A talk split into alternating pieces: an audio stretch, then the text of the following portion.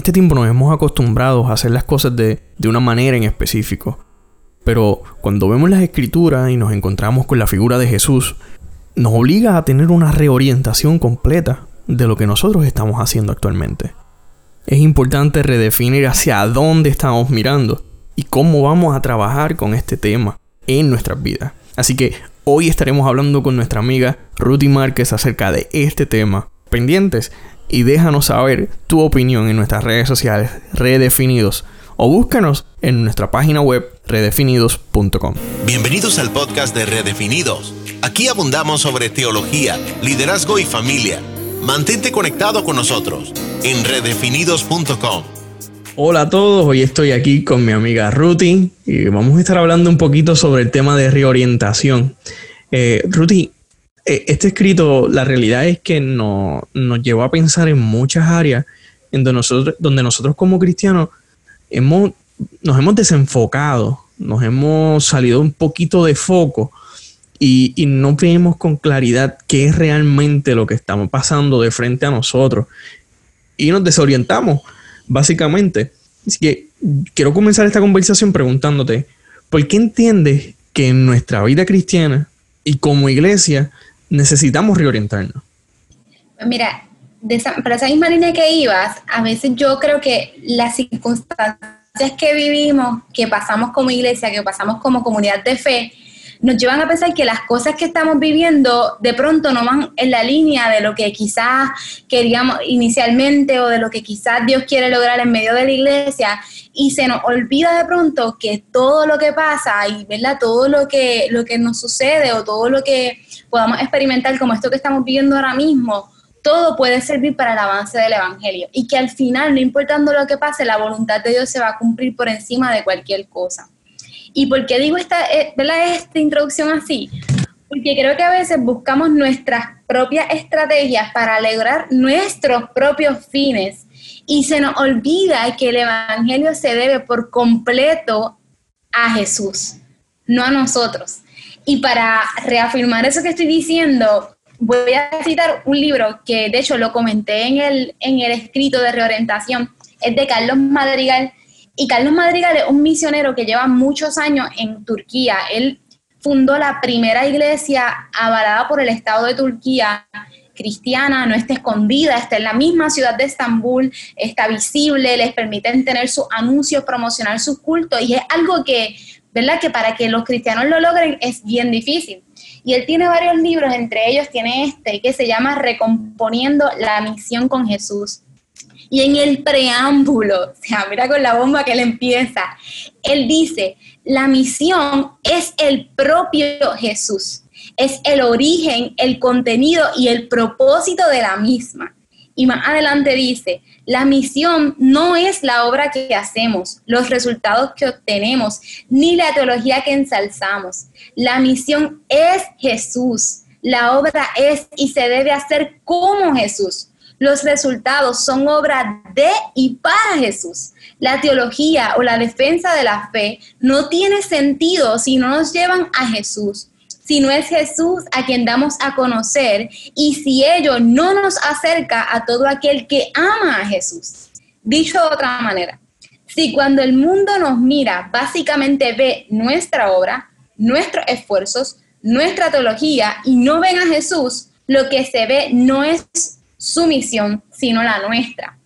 Y ¿verdad? para poder encerrar todo ese pensamiento de Carlos Madrigal, básicamente tenemos que entender, y de ahí viene la línea de tenemos que reorientarnos, que Jesús tiene que ser el centro de nuestro mensaje, Jesús tiene que ser el centro de la iglesia, Jesús tiene que ser el centro de nuestras vidas.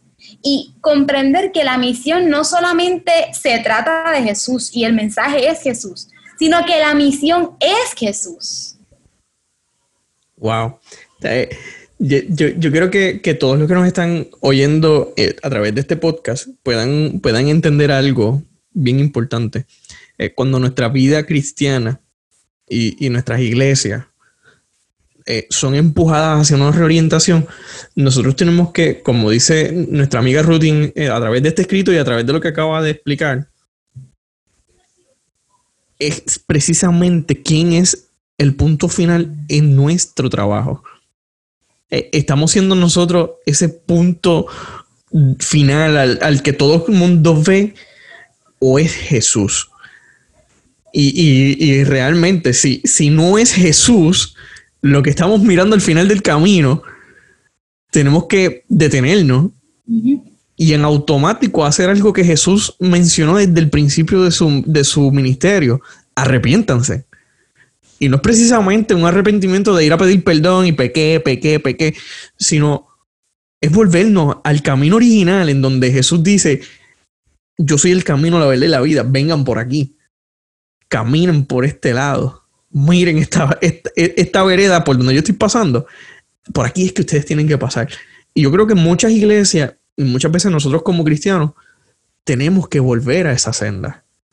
Y en este proceso de, estudiar y conocer la figura de Jesús, ¿qué, debemos reorientar, Rudy? Cuando, cuando nos centramos en estudiar la figura de Jesús y, vamos sacándole un poco el polvo a ese, a ese punto de enfoque real que debemos tener, ¿qué nosotros deberíamos reorientar? Pues mira, quizás cuando alguien escucha la respuesta que di anteriormente podría decir, eso suena como muy fácil, pero entonces, ¿cuál es la fórmula? ¿O, de dónde yo saco todo eso? Y, yo creo, obviamente, que lo sacamos de los evangelios, pero si pudiéramos estudiar la figura de Jesús y pudiéramos decir, ok, hay demasiadas cosas que puedo copiar o adoptar de quién es Jesús, ¿verdad? Vamos a tratar de entonces tratar de coger aunque sea dos cosas de, la esencia de lo mucho que, que, Jesús hace y nos muestra en los evangelios y yo creo que dos cosas con las que podríamos reorientarnos y comenzar a parecernos a Jesús, primero es la humanidad. Jesús no era solamente Dios, obviamente también él era 100% humano.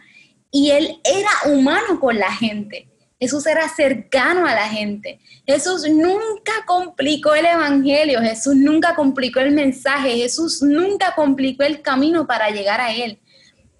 el Evangelio Él lo mostraba, ¿verdad? Y usaba las parábolas que quizás ahora nosotros tenemos que estudiarlas, pero el que la estaba escuchando en ese tiempo entendía lo que Jesús estaba diciendo porque eran cosas cercanas a lo que ellos veían todos los días. O sea, que es como si alguien nos, nos hablara el Evangelio y se sentara y utilizara las cosas cotidianas que, que vemos ya, ¿verdad? En nuestro caso Puerto Rico o en otro país que, que es del día a día. Pues eso mismo era lo que Jesús usaba para llevar el mensaje un mensaje que se pudiera entender, que fuera entendible para, para cualquier persona que le escuchara.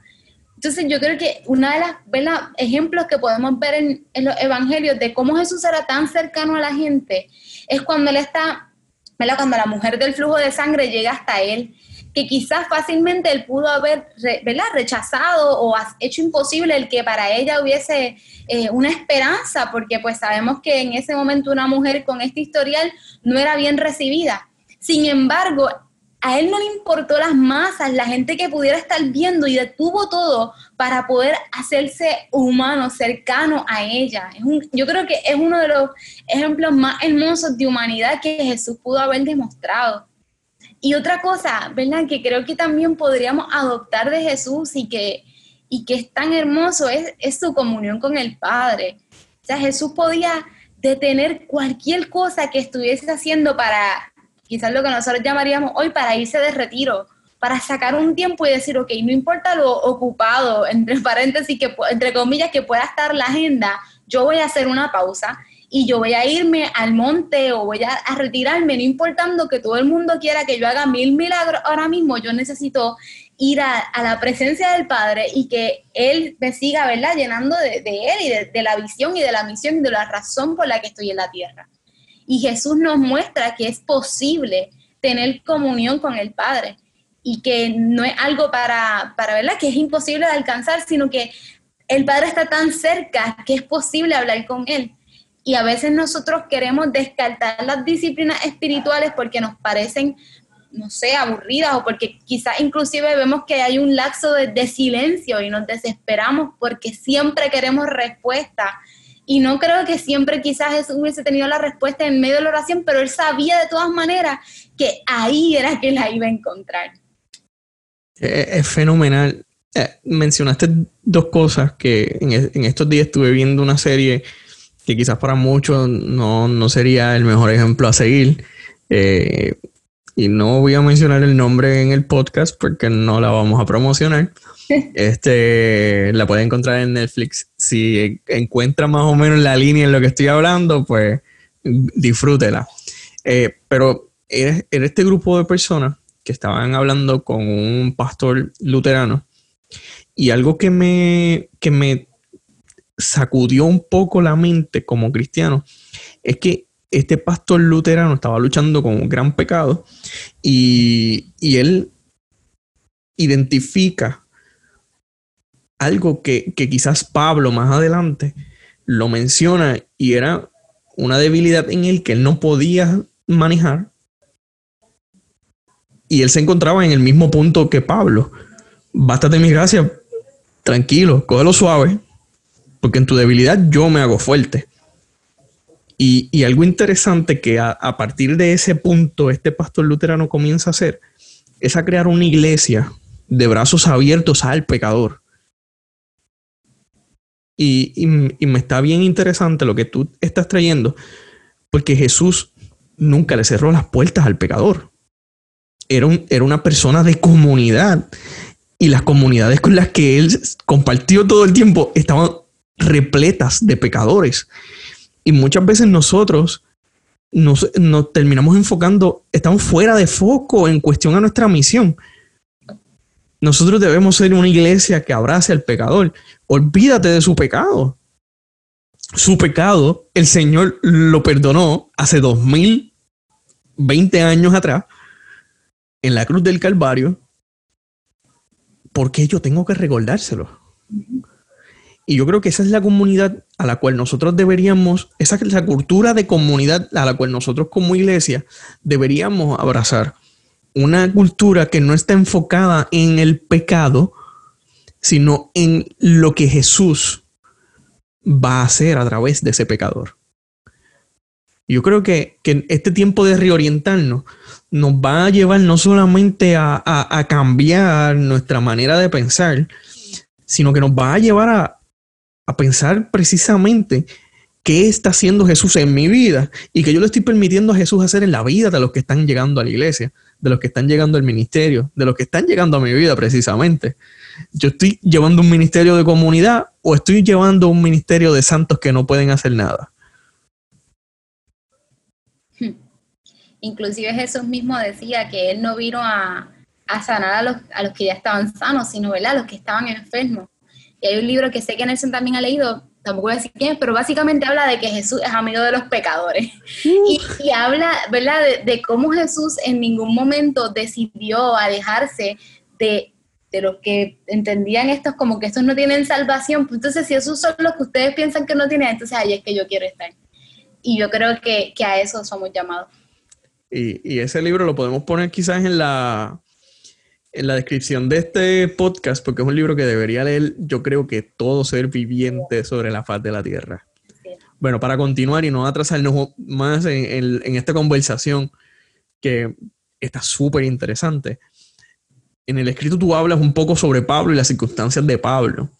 Eh, venimos hablando un poco de, de esta situación de comunidad y de que el enfoque principal debería ser Jesús pero muchas veces nosotros nos concentramos más en nuestras circunstancias, en las cosas que nos vienen sucediendo día a día, eh, que si la pandemia, eh, que si me quedé sin trabajo o tengo un trabajo que no me gusta, eh, que si mis hijos son unos malcriados o, o tenemos tantas cosas en la mente que muchas veces nos desviamos precisamente por esas circunstancias. Pero tenemos en la Biblia un gran ejemplo como Pablo, que vivió una circunstancia terrible, pero nunca perdió el enfoque. Yo creo que, el mejor ejemplo de eso está en Filipenses 1, 12 al 14 y dice, hermanos, quiero que sepan que en realidad lo que me ha pasado ha contribuido al avance del Evangelio. Es más, se ha hecho evidente a toda la guardia del palacio y a todos los demás que estoy encadenado por causa de Cristo. Gracias a mis cadenas, ahora más que nunca la mayoría de los hermanos confiados en el Señor se han atrevido a anunciar sin temor la palabra de Dios. Yo creo que hay que tener una pasión y una visión por el Evangelio tan grande para ver que tus circunstancias más horribles, más difíciles, las que quizás la gente dijo, ¿qué pasó con tu Dios? Te abandonó. Y él decir, no, no, es que esto está sirviendo para que la gente siga predicando a Cristo. Que el, que, el, que el COVID siga sirviendo para que la gente siga predicando a Cristo. Que los terremotos, que los huracanes, que los tornados, que todo lo que pasa, sin importar lo horrible que nos pueda parecer, como quiera puede servir para seguir predicando a Cristo. Yo creo que hay que tener unos lentes demasiado de muy, no sé, la visión debe ser demasiada como para decir, no importa lo que yo pase, no importa que yo fallezca, no importa que, fallezca, que muera, que, o como decía Esther cuando le tocó enfrentar al, rey, no importa que yo perezca, y si tengo que perecer, que perezca, pero esto va a servir para el avance del Evangelio. hay que tener una visión, una comunión, como decía ahorita, con, con el Padre y entender que nuestra vida es nada sin Él y que fuimos creados para precisamente adorarlo a Él y ser canales de bendición a que otras personas puedan acercarse y conocer que aún en medio de la crisis, aún en medio de la tribulación, Dios puede hacer algo nuevo en medio de cualquier cosa que estemos viviendo y que estemos experimentando. Brutal. Eh, yo creo que, la vida de, Pablo es una que deberíamos emular un poquito más, sin perder del enfoque en que precisamente Pablo en Filipenses dice, sean imitadores de mí, como yo lo soy de Jesucristo. El libro de Filipenses, él no solamente nos muestra una serie de cosas importantes sobre la vida cristiana, sobre las circunstancias, sobre buscar una paz que sobrepasa todo entendimiento. Él, él está presentando un estilo de vida enfocado completamente en Cristo. Y así debería ser nuestra vida completa por último. Literalmente en esa misma línea nos manda a despojarnos, porque en Filipenses habla de cómo Jesús dejó todo beneficio para venir a la tierra, ser humano, padecer para cumplir la voluntad del Padre. Y yo creo que nosotros somos llamados a lo mismo. Exactamente. Así que para ir cerrando, ¿qué, qué efecto tendría en, nuestras vidas, en, en nuestras circunstancias, en todo lo que nosotros hacemos a diario? Este cambio de paradigma, este cambio de, mentalidad, este cambio de, este switch que nosotros deberíamos cambiar, ¿qué cambios tendría eso en, nosotros, en la iglesia, en la vida cotidiana, en lo que nosotros hacemos día a día? El día que yo digo, eh, voy a cambiar mi forma de pensar, voy a reorientarme, voy a dar un giro completamente 360 y voy a enfocarme en lo que debo estar enfocado. ¿Qué efecto tendría ese cambio en nuestra vida? Yo creo que completa dependencia, porque es como si tú estuvieras en un, tú no sabes para dónde vas y tú dependes únicamente del GPS. Pues tú vas a decir, yo voy a confiar en el GPS porque yo no me sé este lugar, nunca he estado aquí y él sí sabe para dónde yo tengo que ir. Entonces, si nosotros dijéramos, ok, yo voy a dejar de estar guiando como un carrito loco y buscando hacia dónde voy a llegar y simplemente voy a confiar en el que al final sabe el mapa completo y entender que tenemos que reorientarnos nuevamente a Él, como la dice Hebreos 12.2, poner nuestros ojos en Jesús, el autor y consumador de nuestra fe, es comprender que nada de lo que está a nuestro alrededor nos va a ayudar. Así que lo que vamos a tener es completa dependencia de Él. Y vamos a entender que, sin importar que hagamos una super agenda, que yo pienso que Dios es una persona de orden y sí está bueno que nos sentemos, que agendemos, que planifiquemos en la iglesia, que planifiquemos en el ministerio, pero al final entender que no importa lo que yo haya escrito en el papel, se va a cumplir lo que Dios quiera. Y que Él conoce el plano completo, o sea, el COVID no lo cogió por sorpresa a Él, Él sabía que esto iba a pasar. Entonces, comprender que en medio de cualquier circunstancia que estemos viviendo, al final Dios va a cumplir su voluntad. Así que creo que lo primero que va a pasar, el primer cambio de paradigma y el más difícil de romper, va a ser que vamos a dejar de ser tan independientes y vamos a comenzar a depender completa y absolutamente de Dios. Wow. Yo creo que eso es un tema que podríamos tocar más adelante. Eh, yo creo que el tema de la dependencia no solamente es un cambio de paradigma, es casi un cambio de cultura completo.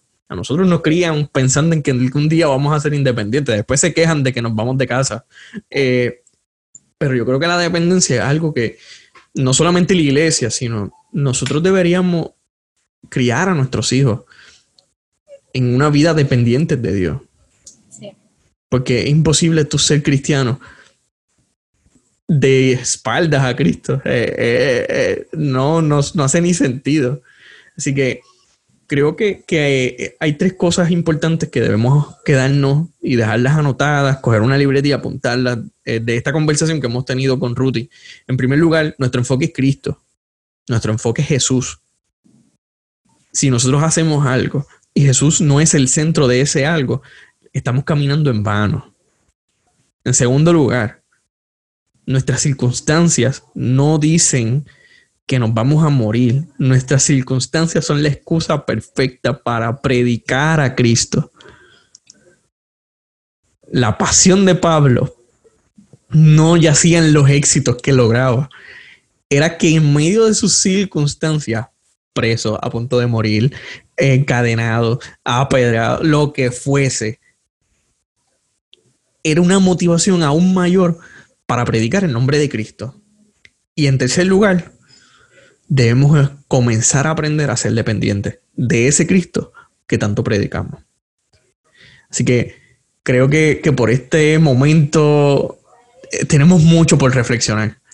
Si, tienen, si tienen dudas, les pido que vayan a nuestra página web redefinidos.com y busquen el artículo reorientación. Reorientación búscalo, léelo completito y vuelve a escuchar este podcast nuevamente. Y, yo creo que no podemos irnos sin cerrar. Yo, yo cuando leí este, cuando hacía este escrito, a la primera persona que le dio un, ¿verdad? un giro de 180 grados fue a mí misma. Y, todavía hoy lo, lo abro y, sigo dándome cuenta o tomando nota de tengo que trabajar con esto, tengo que trabajar con esto, porque siempre ¿verdad? De eso mismo trata, de que el Espíritu nos sigue redarguyendo y nos sigue mostrando las cosas en las que tenemos que seguir trabajando y no nosotros, sino dejar que sea Él el que trabaje en nosotros. Y, y, no quisiera, ¿verdad?, que pudiéramos cerrar, que, que nos fuéramos sin poder cerrar con una oración por esos tres puntos que Nelson estaba trabajando. Eh, de que esto se trata de Jesús, de que no importa nuestras circunstancias, Jesús siempre está en control y que tenemos que depender completamente de Dios. Así que, Señor, venimos ante tu presencia, reconociendo, Dios, que tú eres el Rey, que tú eres soberano, Señor, que tú, Señor, estás en control de todas las cosas, Señor. Reconocemos que sin ti nada, nada podemos hacer, Dios. Señor, te damos gracias por este espacio, por la oportunidad que nos das, Señor, de ministrar también de, meditar en tu palabra, Señor, de conocerte, Señor, de poder acercarnos a ti, Señor. Reconocemos que, que todo esto se trata de ti, Señor, no de nosotros, no de lo que nosotros podamos alcanzar, Señor, solamente se trata de ti, Dios. Y queremos, Señor, ser buenos portadores de este tesoro que tú has puesto en nosotros, Señor, que somos vasijas de barro, Señor. Te pedimos, Dios, que tú nos ayudes a entender que no importando las circunstancias que podamos estar viviendo, Dios, tú siempre, siempre tienes el control, Señor, y que no importando lo que vivamos, todo lo podemos en ti, porque solamente tú nos fortaleces, Dios. Yo te presento a cualquier persona que esté escuchando este mensaje, Dios, que, que necesite en este momento entender que tú estás de su lado, Señor, que necesite entender que es momento de reorientar su mirada y poner sus ojos en ti, Dios. Redalguye los corazones, Dios. Queremos depender completa y absolutamente de ti, Dios. Aun cuando el mundo nos diga que lo correcto es depender de nuestras propias fuerzas, reconocemos que cuando lo intentamos lo que hacemos es desgastarnos, Dios. Y por eso venimos ante ti, Dios, pidiéndote misericordia, pidiéndote, Señor, que nos llenes de tu amor y de tu gracia, para que podamos una vez más, Señor, levantarnos y continuar caminando, Señor, con nuestros ojos puestos en ti, Dios. Gracias, Dios, porque eres bueno, Señor, en el nombre de Jesús. Amén. Amén. Y si has llegado a este punto del podcast, te pedimos que compartas esta bendición con otras personas. Entra a tus redes sociales, dale share a este post comparte el podcast con tus amistades y permite que este mensaje no solamente te alcance a ti, sino que alcance a muchos más. Así que eso es todo por este tiempo. Muchas bendiciones para todos ustedes. Nos bendice mucho que estés aquí. No olvides conectar con nosotros en redefinidos.com